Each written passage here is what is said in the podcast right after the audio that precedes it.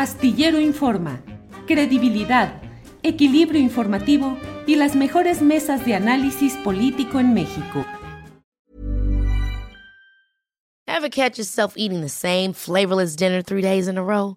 Dreaming of something better? Well, HelloFresh is your guilt-free dream come true, baby. It's me, Kiki Palmer. Let's wake up those taste buds with hot, juicy pecan-crusted chicken or garlic butter shrimp scampi. Mm. Hello Fresh. Stop dreaming of all the delicious possibilities and dig in at HelloFresh.com. Let's get this dinner party started. Hey, it's Ryan Reynolds, and I'm here with Keith, co star of my upcoming film, If, only in theaters, May 17th. Do you want to tell people the big news? All right, I'll do it. Sign up now and you'll get unlimited for $15 a month in six months of Paramount Plus Essential Plan on us. Mintmobile.com slash switch.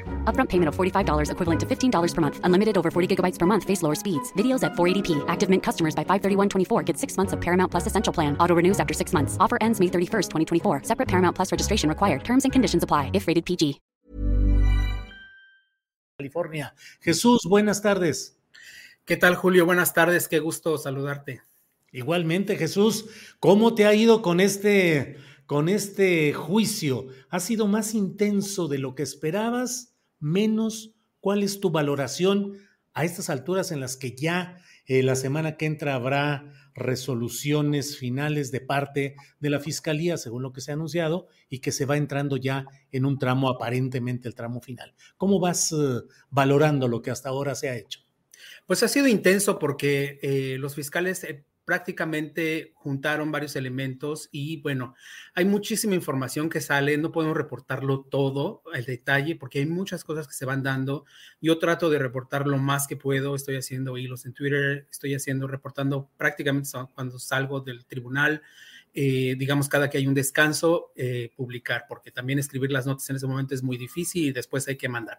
Entonces es difícil porque hay mucha información, hay todavía, digamos, debates en, tras bambalinas, como yo le llamo, que, que, son los procesos judiciales que tienen que seguir tanto la defensa como los fiscales sobre qué tipo de pruebas se pueden seguir presentando, qué tipos de evidencias en el caso de los testimonios, cómo acortar, o restringir ciertos cuestionamientos, etcétera. Entonces es, es intenso el proceso eso no es solamente la audiencia, no es solamente llegar súper temprano para apartar un lugar y estar en, pues en primera fila, básicamente. Bueno, en este caso, tercera fila, porque son tres filas las que hay. Nosotros, la prensa, estamos en tercera fila. Entonces, eh, desde ahí, observar todo lo que se está desarrollando, recordarle a la audiencia que, pues, no podemos ingresar ni cámaras ni nada para, para grabar es público, pero al mismo tiempo es restringido porque esos, eh, esas audiencias no se pueden transmitir. Hay mucha gente que piensa que esto se puede transmitir y en, afán de la opinión, de la transparencia, etcétera. O sea, hay transparencia porque son públicos, pero con un límite de espacio para la gente. Hay otros juicios que se pueden hacer, que son juicios estatales, pero para especificar estos procesos federales, pues no. La fiscalía, pues bueno, prácticamente está, como bien señalas, eh, llegando a la final de la presentación de su caso como tal. Su narrativa ha apuntalado varios de los elementos que, como yo lo he señalado anteriormente, inició con eh, Sergio Villarreal Barragán, el Grande. El Grande lo que hizo y, al hacer el primer testigo cooperante fue establecer, sentar la base de los elementos que la Fiscalía iría apuntalando eh, con cada uno de los elementos. Primero recordar que García Luna está acusado de liderar una organización criminal por un largo periodo. Eh, significa que dentro del gobierno federal, cuando fue director de la AFI en tiempos de Vicente Fox y como secretario de Seguridad Pública durante el gobierno de Felipe Calderón, creó un sistema de corrupción que es considerado como una organización criminal y lo hizo durante un largo tiempo para coludirse con el crimen organizado. Hay otras tres acusaciones de conspiración por el tráfico, la exportación hacia Estados Unidos y la distribución de droga. Es importante señalar esto de la conspiración porque con base en eso los fiscales eh, pueden presentar ciertos tipos de pruebas y de evidencias. No es lo mismo acusar a un personaje que traficó, digamos, acusar de traficar al menos un kilogramo, por ejemplo, de cocaína. No, en este caso es conspiración porque es diferente y la forma en que se estructura el proceso es distinta. Y luego está la acusación por haber mentido a autoridades. Eh, migratorias en los Estados Unidos al saber que habría cometido algún delito y que podría haber sido investigado por un delito de alto impacto como es narcotráfico. Entonces, estas son las cinco acusaciones, establecerlas, y los fiscales pues empezaron a generar ahí su narrativa. Ahora, Jesús, eh, un año atrás, un año atrás, desde entonces se hablaba de que había un millón de páginas de documentos incriminatorios contra García Luna, grabaciones interceptadas, y bueno, parecía que iba a llegar, eh, pues no digo que un camión de mudanzas, pero sí que iba a llegar eh, un montón de cosas y documentos y de temas, y no se han presentado hasta ahora, y lo que ha habido son declaraciones de personajes involucrados en estos temas, pero a fin de cuentas no están cayendo las pruebas concretas y contundentes. ¿Qué pasó con todo ese millón de páginas eh, incriminatorias? ¿Qué habrá pasado, Jesús? Bueno, primero, antes de responderte esa parte, quiero establecer esto porque esto es muy, muy importante. En los procesos judiciales en Estados Unidos, todo lo que se presenta durante el proceso es evidencia, todo. Los testigos, todos son evidencia, todos todo lo que digan, la forma en que van, todo es evidencia y el jurado tiene la instrucción de evaluar todo el proceso con base en eso, o son evidencia. Las pruebas son documentos, fotografías, otros elementos que pueden ir presentando eh, y que ya se han presentado. Eh, y que forman parte de este universo de evidencia. Entonces es importante señalar eso porque si bien se estaba esperando, y ahora voy a esta parte de la pregunta que haces justamente, de que se tenían miles de documentos y eh, información desde Panamá, desde República Dominicana, de México, etcétera, etcétera. En realidad la han ido demostrando, pero me parece que hubo una estrategia también por parte de la Fiscalía para presionar un poco a buscar un acuerdo, porque los juicios en Estados Unidos son muy caros y particularmente este, organizar este proceso es muy caro para el sistema judicial estadounidense. Entonces siempre se está buscando como la posibilidad de lograr un acuerdo para que el personaje se declare culpable de los delitos que se le están imputando y entonces pueda tener, digamos, en ese acuerdo, pues ciertas condiciones en cuanto digamos, básicamente sentencia eh, y cómo va a estar, digamos, todo el tiempo, todo el proceso. No son beneficios como tal, son, digamos, parte de lo que marca la ley y eso lo determina el juez. Hay después una estira y afloja durante esos acuerdos entre los fiscales y la defensa. Y en este caso, evidentemente, creo que fue mucho la estrategia de los fiscales, tan, fue la estrategia también, y eso incluso lo reconoce la defensa a César de Castro, me parece, él lo comenta a los periodistas, creo que el hecho de que hayan acortado realmente el tiempo. A mí me parece que ya tenían planeado que el juicio realmente iba a durar determinado tiempo y no más de lo que ellos habían dicho. O sea, como que es una es parte de la estrategia que los fiscales tienen el derecho de reservarse, no es que estén manipulando la información, pero digamos dentro de la estructura les permite quitar y mover. Ahora, es importante señalar que los fiscales no es que, ah, de pronto les llegó una prueba o de pronto ya esta no sirve. Tienen, construyen el proceso de una manera integral y después, conforme se va desarrollando el proceso y van evaluando cómo se van presentando, digamos, porque obviamente tienen que ver la respuesta, no van a conocer en ese momento la respuesta de la defensa, cómo la defensa está cuestionando a los testigos, cómo están tratando de desestimar cada una de las pruebas o a cada uno de los testigos que son evidencia.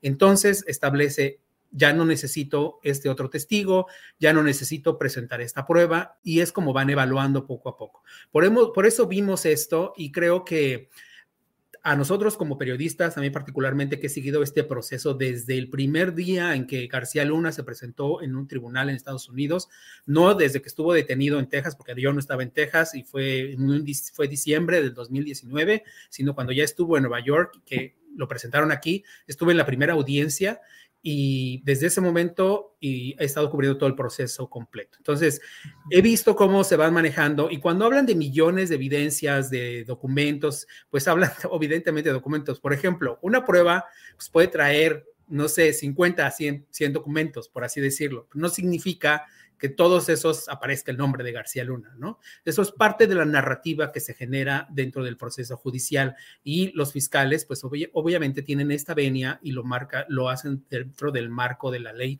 en los Estados Unidos. Sí, Jesús. Eh, lo que nos planteas creo que es muy pertinente que tengamos esa claridad de que a fin de cuentas en el juicio de Estados Unidos lo que busca la Fiscalía es aportar esas evidencias o indicios que generen en el jurado la percepción de lo verosímil, de lo creíble de la acusación que hay contra el personaje que está siendo juzgado. Es decir, no es como en México en lo cual queremos que haya las pruebas del estado financiero, de los depósitos concretos. Digo, puede haberlos, pero finalmente la pelea ahí es por la percepción de los jurados respecto a lo que le está siendo expuesto. ¿Así es, Jesús? Es parte de eso, en, efecto, por eso yo siempre marco esto, es narrativa judicial, ellos generan una narrativa con base en el tipo de pruebas. Y me voy a referir a dos aspectos que señaló el juez Brian Cogan cuando estuvo la selección, previo a la selección del jurado y después de la selección del jurado, y también lo mencionó la jueza Peggy Kuo, quien señaló, ustedes como jurado podrían ser instruidos de tomar una decisión solamente con los testimonios. ¿Por qué? Porque la ley lo permite. Cada proceso judicial es distinto, aunque es hay procesos judiciales que son perfectos. Por ejemplo, cuando yo cubrí el juicio del Chapo, a mí me pareció uno de los procesos judiciales perfectos, digamos, como un triángulo perfecto. ¿Por qué? Porque tenías testigos cooperantes y protegidos, tenías muchos expertos que te iban apuntalando cosas y después tenías N cantidad de documentos, videos, audios y otros elementos que conectaban todos los puntos ya sin una duda razonable, ¿no? De hecho, así se llama mi libro, más allá de la duda razonable, porque justamente nos estableció que eh, Guzmán lo era, hizo lo que hizo y lo demostraron particularmente con eso. Este, pero no todos los procesos judiciales son iguales. Entonces, depende mucho de cómo lo, de qué tipo de pruebas los fiscales puedan ir sumando para que eso justamente Hey, I'm Ryan Reynolds. Recently, I asked Mint Mobile's legal team if big wireless companies are allowed to raise prices due to inflation. They said yes. And then when I asked if raising prices technically violates those onerous two year contracts, they said, What the f are you talking about, you insane Hollywood ass? So to recap, we're cutting the price of Mint Unlimited from $30 a month to just $15 a month. Give it a try at mintmobile.com slash switch. $45 up front for three months plus taxes and fees. Promoting for new customers for limited time. Unlimited more than 40 gigabytes per month. Slows. Full terms at mintmobile.com. Hold up. What was that? Boring. No flavor. That was as bad as those leftovers you ate all week. Kiki Palmer here, and it's time to say hello to something fresh and guilt-free. Hello Fresh. Jazz up dinner with pecan-crusted chicken or garlic butter shrimp scampi. Now that's music to my mouth. Hello Fresh. Let's get this dinner party started. Discover all the delicious possibilities at hellofresh.com.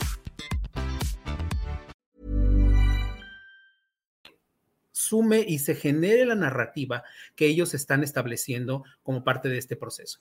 Yo creo que aquí hay que establecer, yo siempre he señalado que los detalles, eh, digamos, eh, el diablo está en los detalles, por así decirlo. Muchas veces creemos que el testimonio de un agente de la DEA de 20, 30 minutos no sirve de nada. Sin embargo, eso apuntala perfectamente algo que, que habría dicho, por ejemplo, un gran personaje como como el grande, por ejemplo, o el conejo que habló, que, es que son criminales, ¿no? Entonces, todo eso va sumando a la estrategia. Entonces, por ejemplo, nada más para que la gente entienda un poquito por qué es importante la narrativa. Vamos a hablar lo que dijo el grande sobre el tráfico de droga en el aeropuerto, ¿no? Entonces, le establece esto. O sea, traficábamos droga en el aeropuerto, también mandábamos dinero y pues nos ayudaba la Policía Federal y hacíamos esto. Él explica eso y nos protegía. Luego traen un ex policía y el ex policía explica cómo él veía que se hacía este tipo de órdenes desde el, el, aeropuerto, cómo trabajaba un grupo especial que estaba relacionado justamente con el equipo de García Luna para proteger tanto a los Beltrán Leiva como el cártel de Sinaloa. El grande era de los que coordinaban este procesamiento por parte de los criminales y eh, el rey eh, Zambada era el que, digamos, controlaba todo este proceso. Entonces, nos van haciendo esa narrativa y después eh, señalan otros elementos que apuntalan justamente ese proceso. Luego hablan de un decomiso de droga, por ejemplo. Y entonces dice, este personaje habla de este decomiso de droga. Traen a otro oficial que habla del mismo decomiso de droga desde otra perspectiva. Y luego traen a otro oficial que no solo habla de desde del decomiso de droga, sino la distribución de droga en Estados Unidos desde ese decomiso al mismo tiempo. Entonces, todos estos elementos van sumando a la narrativa. No es que es un dicho aislado, se llaman, eh, digamos, se cruzan todos estos testimonios. Y entonces lo que vamos a ver al final, cuando la fiscalía ya haga el cierre final, que hagan un, que expresen, digamos, o expliquen el, proceso como tal, generan una unidad y entonces, como decirlo de una forma sencilla, cuentan una historia eh, de, todo el proceso que llevaron de era el año de tal y entonces pasó esto, esto, esto, esto y esto, y van metiendo todos los elementos que ya vimos en el juicio para justamente apuntalar las acusaciones, eh, bueno, las, las, evidencias de las acusaciones que enfrenta García Luna. Entonces, no es tan sencillo, entiendo que en México hay mucha polémica de decir, ay, puro criminal y están diciendo puras barbaridades, no hay que creerles. Está bien, o sea, a mí me parece que es bueno hablar de eso, que es bueno que haya este debate, que se discuta, pero lo que no es bueno es manipular y desestimar los procesos judiciales como se están realizando, solamente por opinión, porque es incorrecto hacerlo y hasta me parece incluso irresponsable. Jesús, hay incluso en el propio chat de este programa, pues hay varios comentarios que señalan, esto no va a ser más que un show, no va a pasar nada, se va a caer el asunto, es solamente un montaje, un espectáculo. ¿Qué tanto, qué contestarías a quienes, eh, o qué planteamiento harías, más que contestarles eh, como tal, sino cómo razonarías estos comentarios de algunos eh, internautas? Bueno, primero eh, coincido completamente que es un espectáculo, porque sí es un espectáculo presenciar un proceso judicial de este tipo y luego presenciar todo lo que se está generando en opinión pública. Yo mismo he recibido insultos de, bueno, así de, bueno, ¿y este por dónde? O sea, ya ni siquiera he comentado cosas, ¿no? Entonces... Por ahí alguien decía que te has vuelto más famoso que las galletas de animalitos, alguien puso por ahí, porque has ah, tenido mucha exposición. No sabía eso, pero qué bueno que me lo dices. No, mira, la verdad es que yo he tratado de alejarme de esa polémica. Caí en dos provocaciones, en dos ocasiones, que me arrepiento en cierto modo, pero al mismo tiempo digo, es parte de la ventilación, pero yo me he alejado porque he tratado justamente de mantener esta objetividad, explicar el proceso. Eso es lo que yo quiero hacer, lo que creo que he estado logrando de algún modo desde mi propia perspectiva, evidentemente eso lo evaluará la gente que lo está leyendo, eh, de señalar el proceso como tal, explicar por qué es importante un paso, por qué es importante el otro paso, por qué es importante el pleito tras bambalinas, etcétera. Si es un show, porque bueno, es muy interesante verlo, es muy interesante ver toda la estructura y todo eso. Pero lo, yo lo que quiero establecer es lo siguiente. Para Estados Unidos es muy serio este tipo de procesos judiciales. Es muy serio y son procesos, como señalé, muy caros y evidentemente los fiscales no se van a ir a un juicio sin tener elementos suficientes que puedan realmente llevarlos a lograr su objetivo. Siempre existe la posibilidad de que la persona que es acusada logre sembrar la duda y por eso el elemento de duda razonable se llaman procesos judiciales de, más allá de la duda razonable. De hecho, así se establece y así lo establecen los jueces cada que inician procesos de este tipo. Porque el trabajo de la, de la fiscalía es mostrar una narrativa que no deje mucha duda alguna, quizá mínima, de que este personaje cometió de lo que es acusado. Y la defensa, su trabajo básicamente es desestimarlo todo, y lo cual me parece, desde mi perspectiva, la defensa ha hecho un buen trabajo. Creo que García Luna se está relacionando muy bien con su defensa, lo veo muy, muy como eh, embonados, él platica con ellos todo el tiempo y me parece que el tipo de preguntas que ellos hacen, que han sido incisivas, hay uno de los abogados que, no César de Castro, me cae muy bien él, pero el abogado Florian Middle, que me parece el mejor abogado que tiene en este momento García Luna, al menos en cuanto a procesos de, interrogación, él es muy incisivo y es muy bueno, o sea, eh, él logra muy bien, digamos, acorralar o poner en duda a un personaje. Y lo vimos con el lobo, por ejemplo, cuando lo cuestionó. Y aunque al final los fiscales, que también son muy jóvenes, pero son muy buenos, están muy bien entrenados y han estado implicados en otras investigaciones y en otros procesos judiciales, eh, logran cerrar muy bien y atajarles el paso. Pero sí es una carnicería, por así decirlo, en cuanto a los cuestionamientos, porque lo que nosotros podamos narrar lo que vemos ahí es distinto y es decir, uy, es brutal la forma en que realmente uno y otro trata de atajar. Entonces, yo creo que decir esto es solamente un show y no va a pasar nada, ya ha pasado, ya se abrió este debate, ya se puso en alerta. Yo creo que a mí lo que me deja y me pone muy triste al mismo tiempo es la narrativa y la proyección que se da sobre México, que es incluso más brutal de lo que se dio con el juicio del Chapo Guzmán porque pone a un México eh, realmente perdido en el narcotráfico, donde nadie se salva, donde cuando se reveló lo del Universal, todos los periodistas que estábamos viendo nos quedamos viendo como es que esto es brutal no solamente para ese medio, es brutal para el, para el gremio periodístico en muchos sentidos, porque cuestiona la veracidad de las cosas que tú puedes estar contando, narrando, estando ahí directamente. Entonces, todo eso, como mexicanos, yo creo que nos debería poner a evaluar exactamente dónde estamos parados y hacia dónde podemos irnos. ¿Qué es lo que pasó en ese momento? ¿Por qué esta narrativa? Citando y bueno, no debería yo estar citando, pero me parece que es pertinente dos citas importantes de criminales en la corte. Uno de ellos es el grande cuando dijo, crecimos más que nunca. cuando un personaje te dice eso, o sea, ya éramos un grupo criminal, pero con García Luna y el apoyo que nos dio, crecimos más que nunca. Era más, o sea, nos fuimos brutal. Y entonces, eso es brutal por donde quiera que se vea.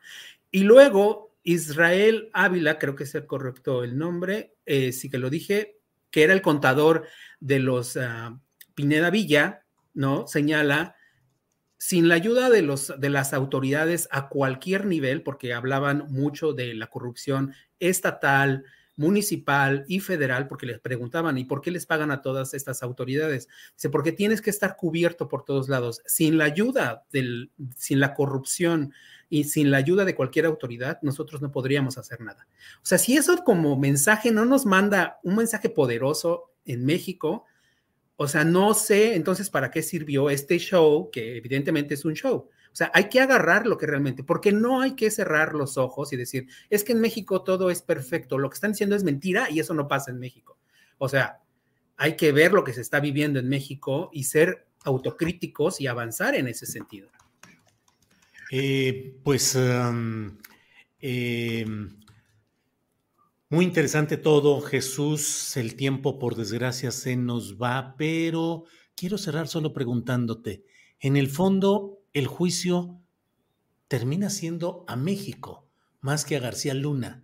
Y en el fondo, pase lo que pase, en la realidad política de Estados Unidos quedó confirmada la situación de narcoestado y narcopolítica en México.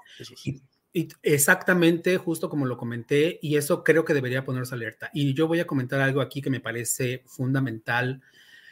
Poner mucha alerta en esto. Em, hay grupos, por ejemplo, del Partido Republicano que están empujando muy seriamente de marcar a organizaciones criminales del cártel, de cárteles en México como organizaciones terroristas.